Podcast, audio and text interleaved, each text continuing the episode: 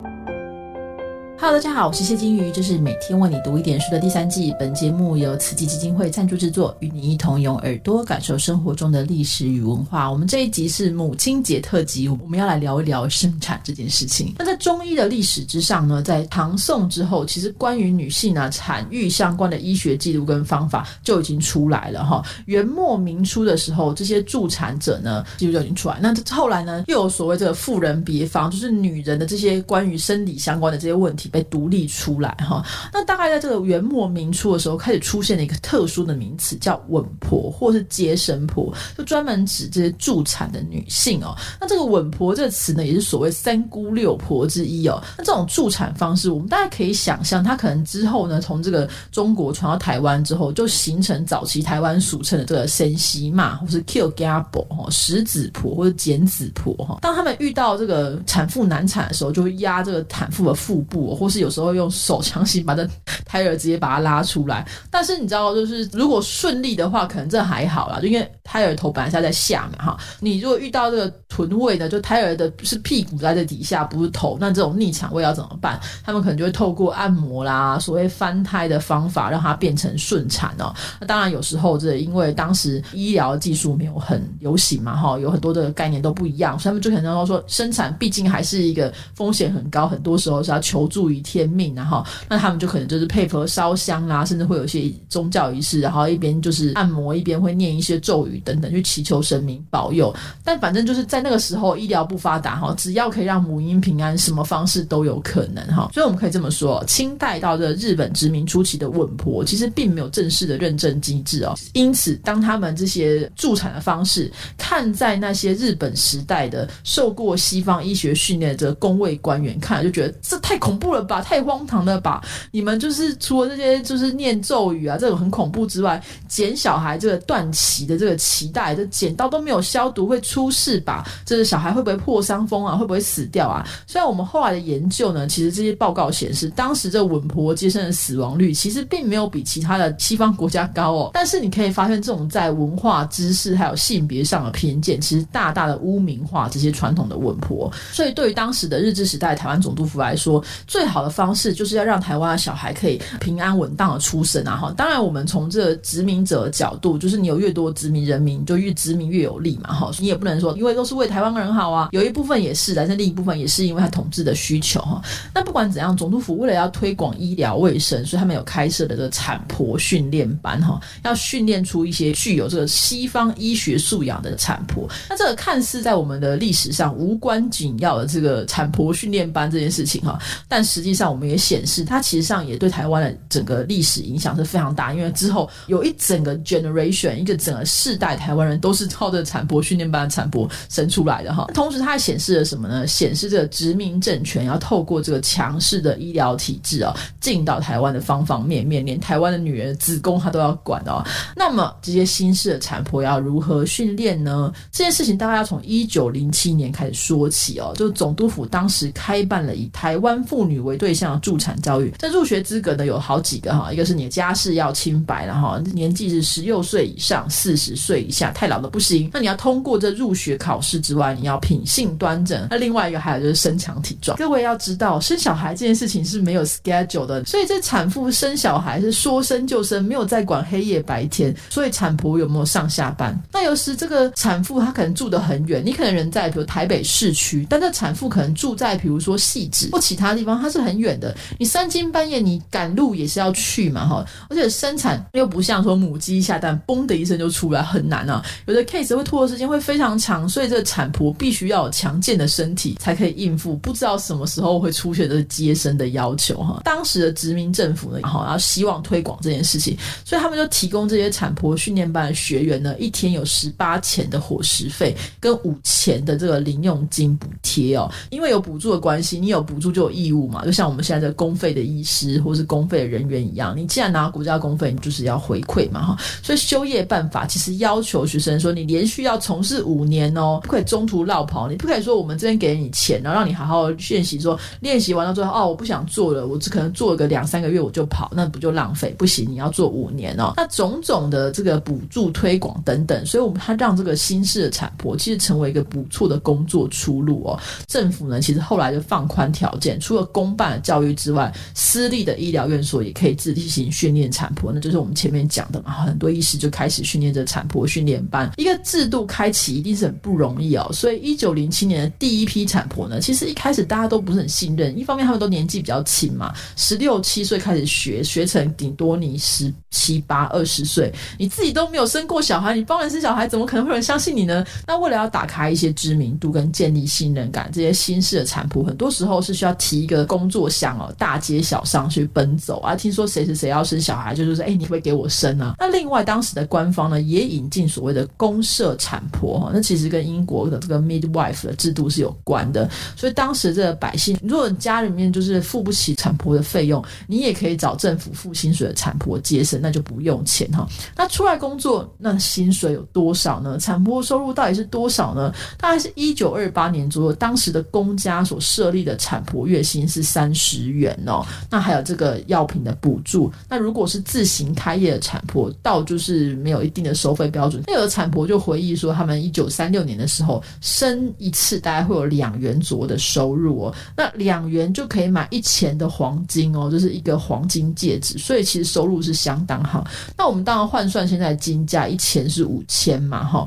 那所以你自行开业的产婆的收入可能呃至少有二十元，那有的很厉害的两百五十元也有。那你换算起今日的市值，就是说他再怎么差啊，他可能也才有五十 K 的一个月的收入，其实还是很不错的哈。所以从日治时代生产找产婆这个习惯是怎么变成我们先产生产要找妇产科医生呢？这跟战后发展就有很大的关系哦。首先在战后之后，产婆这个名称改称为助产士，而且订立了一个相关的法律来规范它。那过去的产婆呢，不论新旧都是女性哦。直到今日，妇产科医生呢，其实至少有五分之四都是男生哦。那你想在西医刚传入台湾的时代，妇科医的男女比喻当然更悬殊，男性当然更多。之前讲到的蔡阿信也是因为这个关系，他可以一战成名。她是当时台湾第一个女医师，所以当时女性患者就是女性的福音啊。我们终于就是可以免于恐惧了哈。其实到现在还是有很多妇产科女医师会特别在招牌或广告上特别强调说：“哎，我是女性哦。”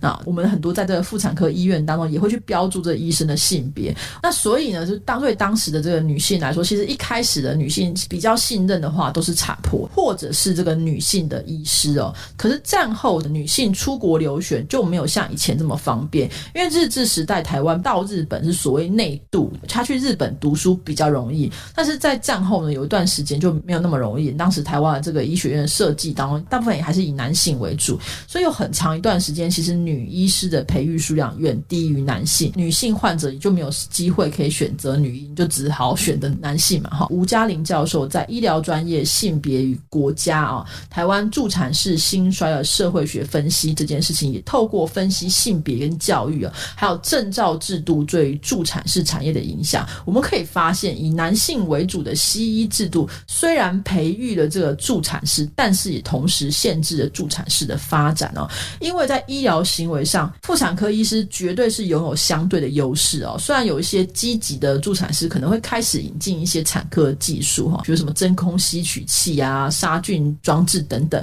也因为后来这个医疗法的规定，像是装设避孕器啦，或者是说人工引产啊，或者说剖腹产啊、子宫切除这些医疗行为，都是只有医生可以进行的。那所以对于当时的女性来说，她们如果不想要继续怀孕，只能求助于医生嘛哈。也因为战后到一九六零年到七零年代，只有妇产科医师可以去负责处理这个避孕的问题哦，所以在竞争这个女性信赖度的过程当中，医师开始大幅的领先哈。毕竟这个助产师你可只有生产都看到他一次，但如果你有什么状况的话，你就是得去寻求医生嘛哈。那再来呢，就是这个客群的改变哦，战后台湾迎来了一群非常不一样的女性病患，就是一九四五年之后渡台的外省女性哦，她们跟传统的社区比较没有接触，也比较缺乏信任感，加上语言不通，她们很多时候不能够去跟这个助产师是求救。那另外，他们是属于军工教阶层，在当时的薪水其实并不是特别高，可是享有这个公保的优惠，所以他们如果去这个公立医院的妇产科，多少就省下一些费用，对他们来说，生产时候去医院就诊并不是特别困难哈。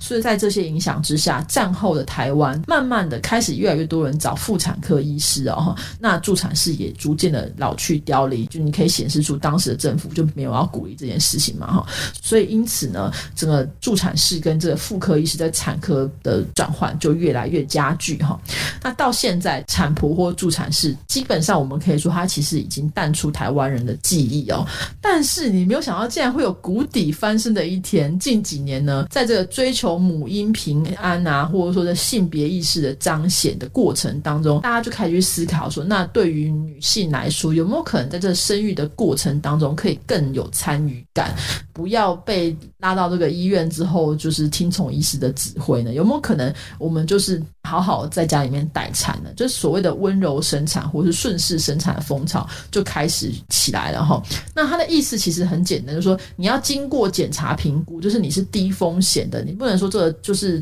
状况非常危急，你硬要在这个家里面。那出了事谁要帮助你呢？你必须是低风险的状况之下，你才可以去寻求助产士的协助哦。当然，对于很多的妇产科医师来说，在医院生产，他们当然是比较方便，他们可以监控很多的状况，如果各种问题都可以到解决哦。但你如果在居家生产或是顺势生产的过程当中，医师就没有办法确认很多事情。等到出事之后，要推到这个医院的时候，医师就会觉得说啊，那我又要帮你扛吼，那很辛苦诶。所以这两派说法之间有很多争论。我自己在几年前听到顺势生产这个名词的时候，我那时就是头皮发麻，你知道吗？我就完全无法想象在家里面生小孩耶。就是我后来又想说，这个不可思议的感觉，会不会就是我们几十年前那些都在家里面生产的妈妈们哦，或是阿妈们，他们听到说五郎可以本一生囝的那种震撼感，所以我就觉得这是一个很有趣的转换。就是我们以为助产士已经就是慢慢的退流行了，已经是一个比较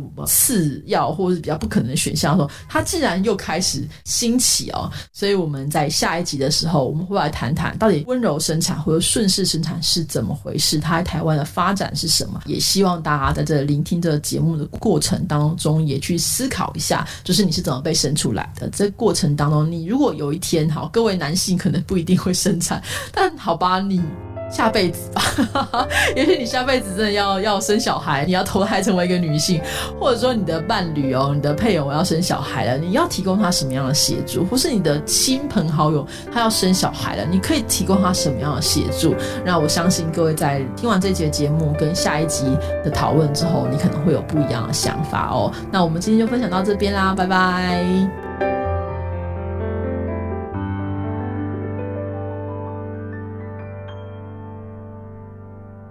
上一集我们已经提过，就是助产士在台湾其实从来没有绝迹，只是慢慢变少，所以它其实已经行之有年。那究竟这个顺势生产跟以前有什么样的不一样？所以我们今天邀请就是专家来跟我们聊一聊协和妇女医院的妇产科医师。那另外一个身份呢是好运工作室的负责人。那当然他对这个芳疗啦，哈，对咖啡显然有非常多的钟爱哦。那我们欢迎生产本该无伤的作者陈玉皮医师。Hello，Hello，金玉好，大家好。顺势在为什么在生产这个过程当中，现在会被特别提出来？就是说，换言之，是不是我们目前所流行的生产方式有很多不顺势的地方吗？啊，这听起来就会感觉很引战。但是，对，今天保守一点的讲啊，不要太引战。是，请说，请说。其实大家比较熟悉的是温柔生产这个概念，在西方的很多国家，尤其是欧洲的国家，因为助产这个专业并没有消失。对他们还是一般低风险生产的主要接生者，也就是说，呃，你今天如果是一个低风险的孕程跟生产，你从头到尾不会看到医生，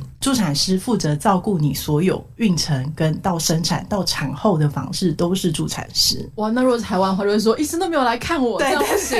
我觉得不安心。是，对，所以我觉得这个蛮有趣的，就是说。我二零一六年，我在书里面有写到一章，就是我去丹麦看了三间医院的生产。丹麦其实他们的助产师没有消失过，他们有四百多年的助产的专业的传承。讲起来，西医就是妇产科医生介入生产这件事情，其实只有一百多年的历史。嗯，所以其实它是远落于那个助产的专业之后，只是在各个国家助产这个专业有不同的发展。一九七二年是一个切分点，其实像在丹麦那时候，因为世界的潮流，几乎所有的国家生产都从居家走进医院。嗯，那走进医院，其实医生会变成一个很主导的专业。对，那在丹麦那个时期，其实也曾经面临。国家的政策要不要让助产师从接生的场域退下来，由医生来接生？可是他们的助产专业维持的很好，他们跟国家说，其实生产这件事情，助产师还是专业，我们必须要留在医院里负责所有的生产。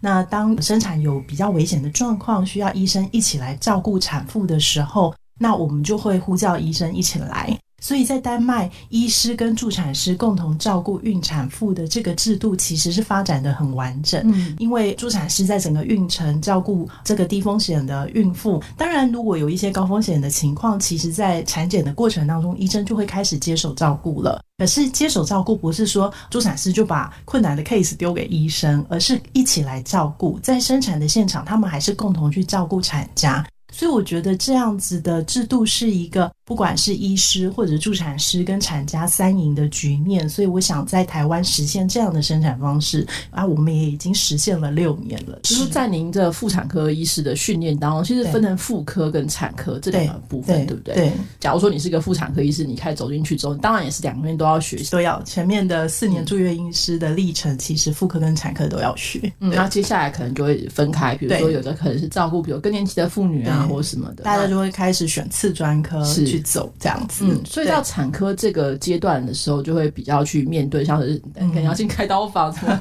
小孩卡在产，对剖腹相关的这些东西咨询。相对来说，以目前您的这个状况说，我们可以简单说，就是说，如果是顺产，它大概没有什么太大的问题，可能没有什么止血的问题或其他的问题的可能性的话，我们就还是让他尽量的希望能再用这个顺势生产的方式这样子。就是在你在书里面其实也提到，你的助产所这个产家其实不是说哦，我躺着前夫给你，我就可以。生了哦，没有这回事，你要上课哦。对，这点是也是我觉得就是您的工作室跟其他的传统的助产师会比较不一样的地方，就包含了产妇还有她的伴侣或她家人，整个产家其实是需要一起去参与这个过程。那您也其实也提到，我参与这个过程的最后结果，通常就是产家会对这个产妇更多理解，产妇自己的这个心情也会比较好，就至少家里面家事会有人分担，心情就会比较好。这样，这件事情是我觉得跟我们传统的。这个助产士是不一样的地方，因为传统的想法当中，你就听到什么阿妈去招这个产婆来，然后生完之后，对啊，对啊，然后生完之后还 说，我我生完之后还继续下田呢，就是产家没有办法去给他这个提供这东西，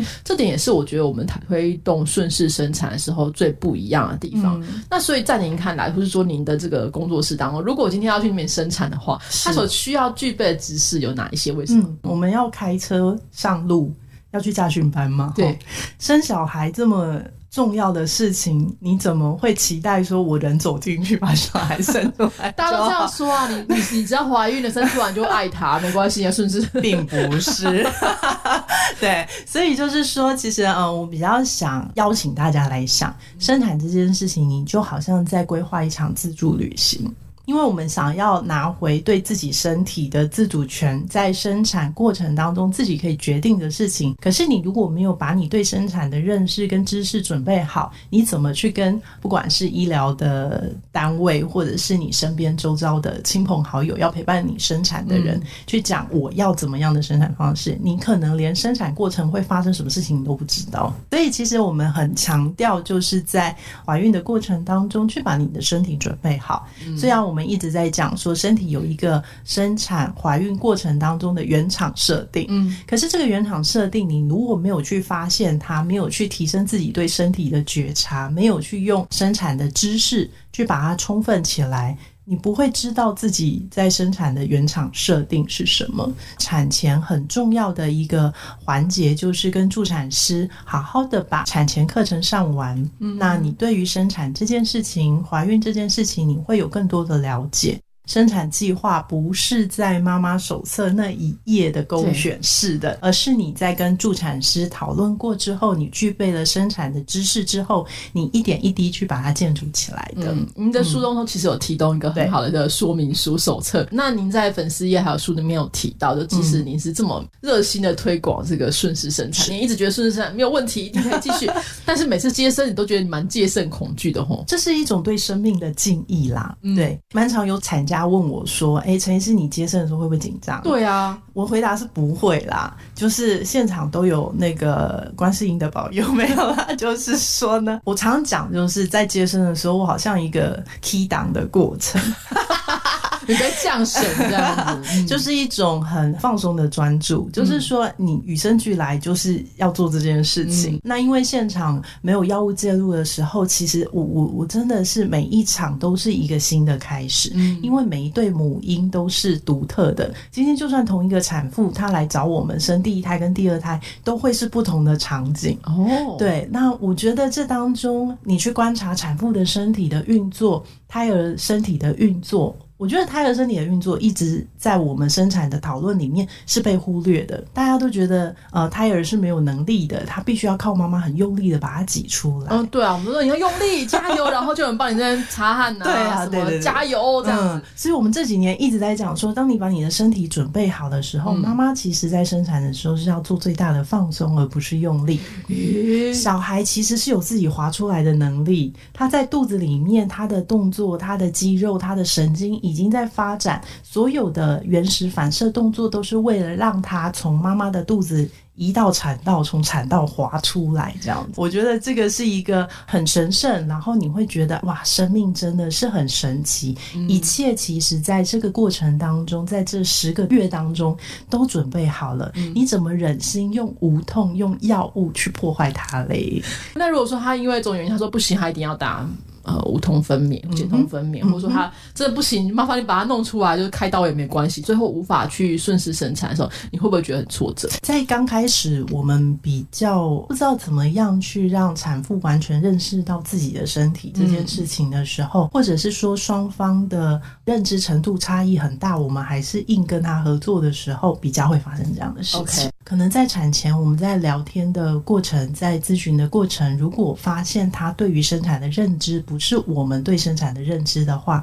我们会直接拒绝合作了。OK，就是先选择比较能够配合，对，比较能够理解这个理念的人。这样子，所以他们在待产的过程当中，其实他们得到助产师持续的陪伴跟支持，他们是不会去想要打无痛这件事情。嗯嗯，对。对您来说，就是无痛或是减痛分娩，为什么会对在顺势生产这件事情上会觉得尽量不要介入？是，因为其实我们在这个过程当中，我在书里面有提到一个很神奇的荷尔蒙，叫做爱的荷尔蒙，嗯，催产素。那催产素其实就是引发子宫一阵一阵收缩的这个荷尔蒙。那它是每个人都会分泌的。今天我们在那个现场为什么会这么嗨？其实所有参与的每一个人都分泌了催产素，就说在无形当中这件事情会感染，就是大家会来来赶快分泌吧，这样子。对对对。产妇当然是催产素分泌最高、嗯。量最大的这一个，因为它要跟胎儿产生最强的连接，嗯，去让这个胎儿可以顺利的生下来，然后好好的照顾它，让它长大。分泌这个催产素的过程当中，同时也会分泌脑内啡，嗯，脑内啡是人体的吗啡，快乐来源。对，所以你可以知道那个场景有多迷幻，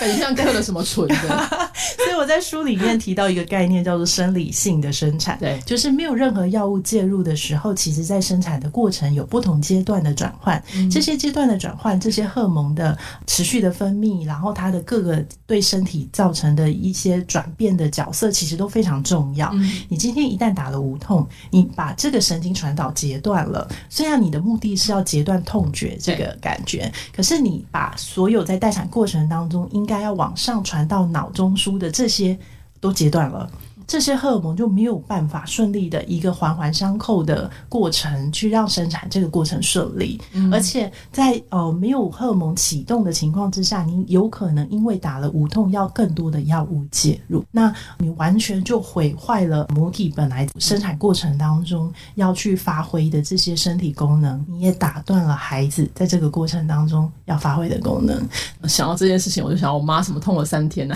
啊？对，怎么痛了三天，然后就是一直被退货。但是我觉得这个过程真的非常有趣啊，就是说一方面，当然我觉得我们并不是要去占别人，对，还是说要引战。我觉得在这个过程当中，其实妇产科这个学会啊，跟这个医院的这个场域当中，其实累积了非常多的知识，对，也培育了非常多的这个人才哈，像您这样。但主要是说，我们还是回到这个顺势生产这件事情，就是说它其实多一个选项。是，就当您如果你的身体的状况还不错，你的小孩状况还不错，你可能可以考虑这样的方式。那另外一个，我觉得其实是您在这个工作室当中推广的这些配套的措施，我其实确确实是可以帮助这个产妇跟产家去做好准备。听众朋友、你的亲戚朋友，或是你自己，如果正在面对生产的时候，可能可以想想看，你可以阅读一下陈医师的这本书，叫《生产本该无伤》哦。因为我们想要生产，我们就会觉得说会很恐怖啊，会流很多血啊，你要花很多时间去照顾。可是如果说有没有什么样的方式是可以顺顺利利的让他就是出来之后，哎，你可以降低这个产妇跟胎儿的负担，这我觉得就是一个很棒的方式，是一个新家庭好的开始。其实我最大的期待是希望每一个生产都可以无伤，嗯，这个伤是包括心理的伤，嗯，然后身体的伤。一个很大的呼吁是我希望把所有的产妇都从产台上解放下来。哇，跟你说不要站了，没有 没有站，这是我深切的期盼。就是产台，其实你不觉得很像一个行刑的工具吗？就是一个手术室这样。对对对，那我们都说，其实呃，我刚提到的催产素这个爱的荷尔蒙，其实是做爱需要什么样的环境，生产就需要什么样的环境。你不会在一个产台上觉得轻松自在。所以我要把所有的产妇都从产台上解放下来。OK，好的。如果大家就是有兴趣的话，一方面读这个书之外，你可以理解一下，就是在你的自己的听说各种生产过程当中，大家发生了什么事情。那如果是你自己或是你的亲人要面对这样的一个过程的时候，你会希望什么样的方式？但最重要的是，希望大家在这个选择过程当中，你要理解好你的选择。对。你不要说，哎，我听说谢金鱼的节目这样说啊，听说生出来都不会有事哦，就是鬼长会吼吼，就可能有什么状况，就觉得不行，你骗我这样。我们就是做好选择之前，你要先理解你的选择，就而且自己要做好功课这样子。好的，我们今天非常谢谢陈医师的分享，谢谢。